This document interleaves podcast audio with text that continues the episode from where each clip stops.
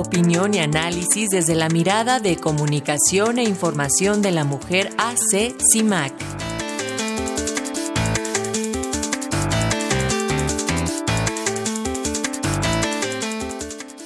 Vamos ahora con el comentario de Sirena, Sirenia Celestina Ortega. Ella es integrante de Comunicación e Información de la Mujer, Asociación Civil CIMAC, y el tema de hoy es el desplazamiento forzado de mujeres periodistas. Muy buenos días, Sirenia.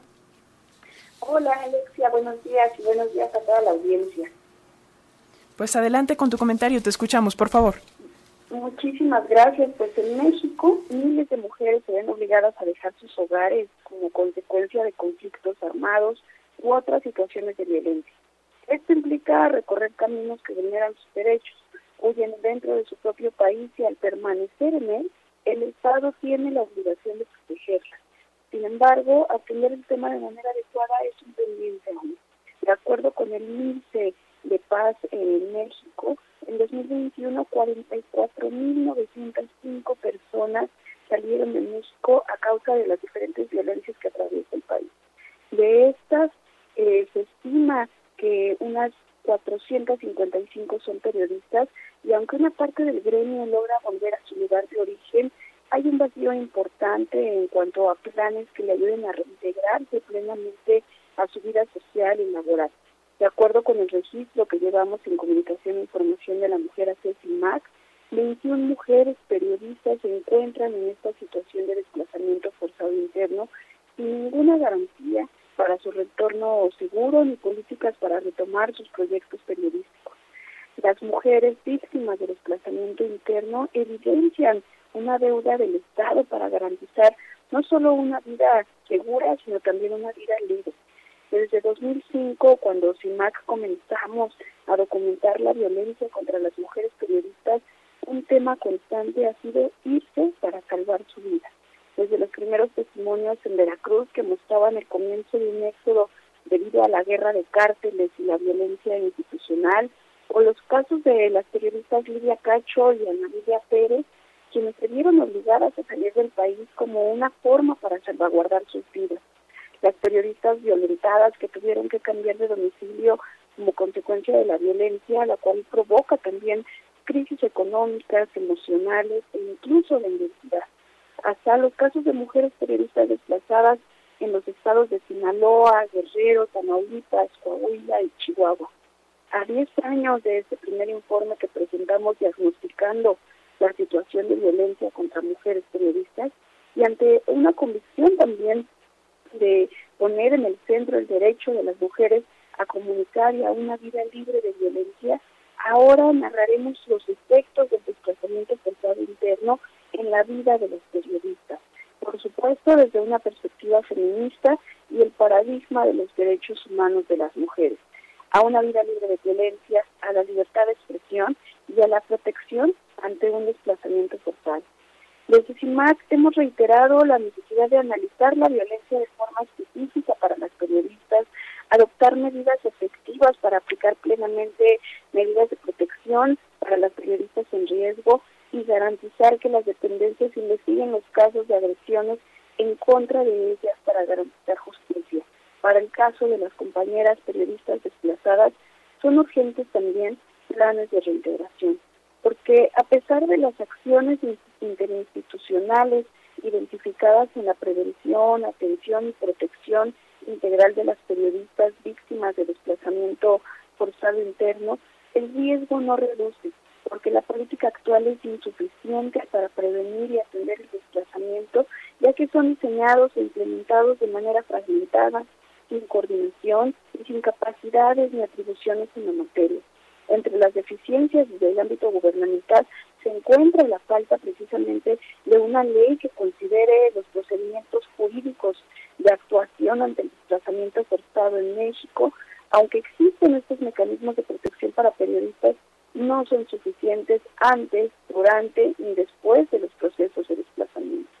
Se deben considerar programas de reintegración para atender los diferentes niveles de protección, tanto en el retorno seguro de las periodistas en sus entornos sociales y la seguridad en los ámbitos laborales, con desigualdades muy marcadas para ellos. el desplazamiento forzado interno tiene un impacto en la vida de las mujeres periodistas. Se trata además de una grave violación a sus derechos humanos, quienes ven recrudecida esta violencia que padecen en los diferentes ámbitos y en sus propios proyectos periodísticos que se ven pausados o suspendidos de manera definitiva.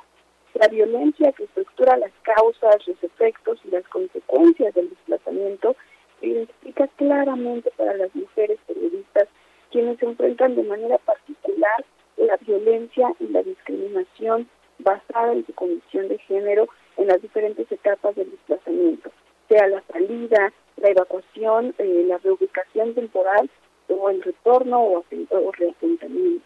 En el tipo de desplazamiento también, ya sea individual o familiar, la temporalidad, los tipos y modalidades de violencia que enfrentan a lo largo de este proceso, así como los impactos y afectaciones en sus derechos humanos, así como en los ámbitos de afectación sea personal, familiar, comunitaria e incluso social. Para las víctimas, el Estado debería ser capaz de garantizar el acceso a la justicia y a la reparación de los daños, tanto de las periodistas como de sus familias, pues es necesario para que puedan retomar sus proyectos de vida de manera digna e íntegra. El Estado tiene una deuda con las mujeres desplazadas que ante el panorama resulta muy difícil pensar cuándo será saldada esta deuda.